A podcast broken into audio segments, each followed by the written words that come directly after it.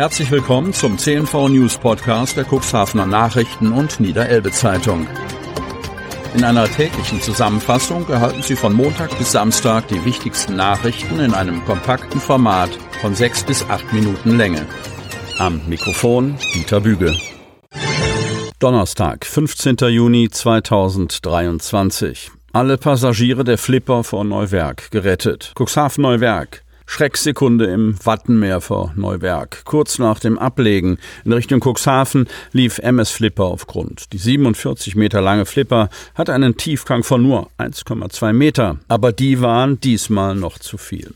Glücklicherweise sei aber nichts passiert, so Monika Tanz, Prokuristin der Reederei Kassen-Eils. Alle 17 Passagiere und die Crew blieben unversehrt. Das Behördenschiff Baumrinne vom Wasser- und Schifffahrtsamt Cuxhaven leistete Amtshilfe. Alle Fahrgäste stiegen auf den knapp 27 Meter langen Tonnenleger über und wurden zurück nach Cuxhaven gebracht. Dort trafen sie am frühen Nachmittag sicher an der Innenkante Alte Liebe ein. Zur Grundberührung sei es laut Monika Tanz gekommen, weil nicht genug Wasser aufgelaufen sei. Ein Experte, der seinen Namen nicht in den Medien lesen möchte, hält es aber durchaus für möglich, dass eine nicht ausreichende Priggenkennzeichnung des Fahrwassers ursächlich für den Unfall sei. Und was wird mit der Flipper? Wir warten jetzt, bis genug Wasser da ist. Heute Abend wird sie dann ihre Rücktour nach Cuxhaven antreten. Solange wollten wir unsere Gäste aber nicht warten lassen, sagte die Reedereisprecherin Tanz auf Nachfrage unseres Medienhauses am Mittwochnachmittag. Wie es nach einer Grundberührung üblich sei, müsse das Schiff zunächst komplett überprüft werden. Man gehe aber davon aus, dass das Fahrgastschiff am Donnerstag, spätestens Freitag wieder den Neuwerkdienst übernimmt. Glücklicherweise verfüge die Reederei mit der Wappen von Borkum über geeigneten Ersatz, der auch im Wattenmeer fahren dürfe und auch als Zusatzschiff zum Einsatz komme, wenn die Flipper ausgebucht sei. Die Feuerwehren verhindern beim Scheunenbrand in Altenbruch Schlimmeres. Altenbruch. Nachdem die Einsatzkräfte am Dienstagnachmittag, wie bereits gestern berichtet, stundenlang mit den Löscharbeiten beschäftigt waren, konnte die Scheune schlussendlich gelöscht werden. Der Schaden an der Scheune ist jedoch groß.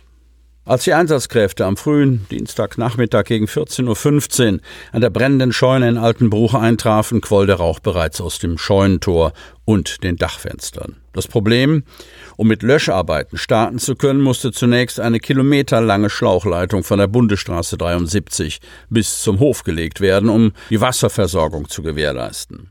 Die ganze Zeit war mindestens ein Trupp in der Scheune, berichtete Einsatzleiter Frank Svitala einen Tag nach dem Großbrand. Aufgrund der Innenbrandbekämpfung hätten die Feuerwehrleute die Flammen gut in Schach halten können, wodurch die hohen Temperaturen im Gebäude schnell heruntergekühlt wurden. Parallel wurde auch von außen gelöscht. Dafür haben wir die Außenverkleidung der Scheune abgenommen, sodass wir die Brand- und Glutnester erreichen konnten, erzählt Svitala. Im Anschluss wurde das verbliebene Stroh aus der Scheune ausgeräumt. Genutzt werden kann die Scheune trotz des schnellen Eingriffs der Feuerwehr erst einmal nicht, berichtet Hofbesitzer und Landwirt Dirk Peters. Doch durch das schnelle Handeln der Feuerwehren konnte ein Schaden an den anderen Gebäuden verhindert werden. Die geretteten Tiere wurden am Abend in das Nebengebäude gebracht und sollen nun auf andere Stelle verteilt werden.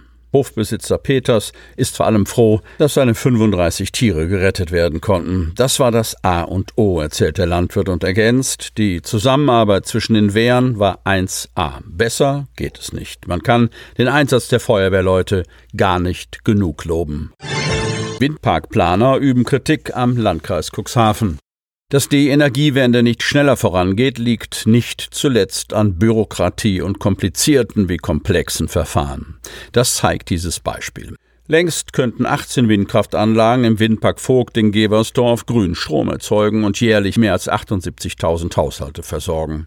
Die Planungen für den Windpark auf dem Gebiet der Gemeinden Wingst, Oberndorf und Kadenberge laufen bereits seit 2017. Eigentlich könne man loslegen.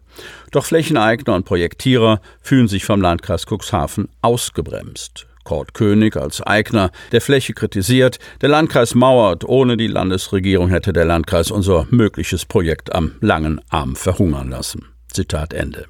Glücklicherweise habe die eingeschaltete Landesregierung zugesichert, dieses Vorhaben weiter zu betreuen. Maximilian Nickel vom Unternehmen WPD mit Sitz in Bremen erläutert, dass das bereits im Juni 2020 beim Landkreis Cuxhaven eingereichte Projekt weit gediehen sei.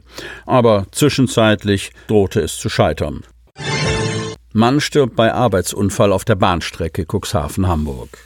Kreis Stade, Cuxhaven.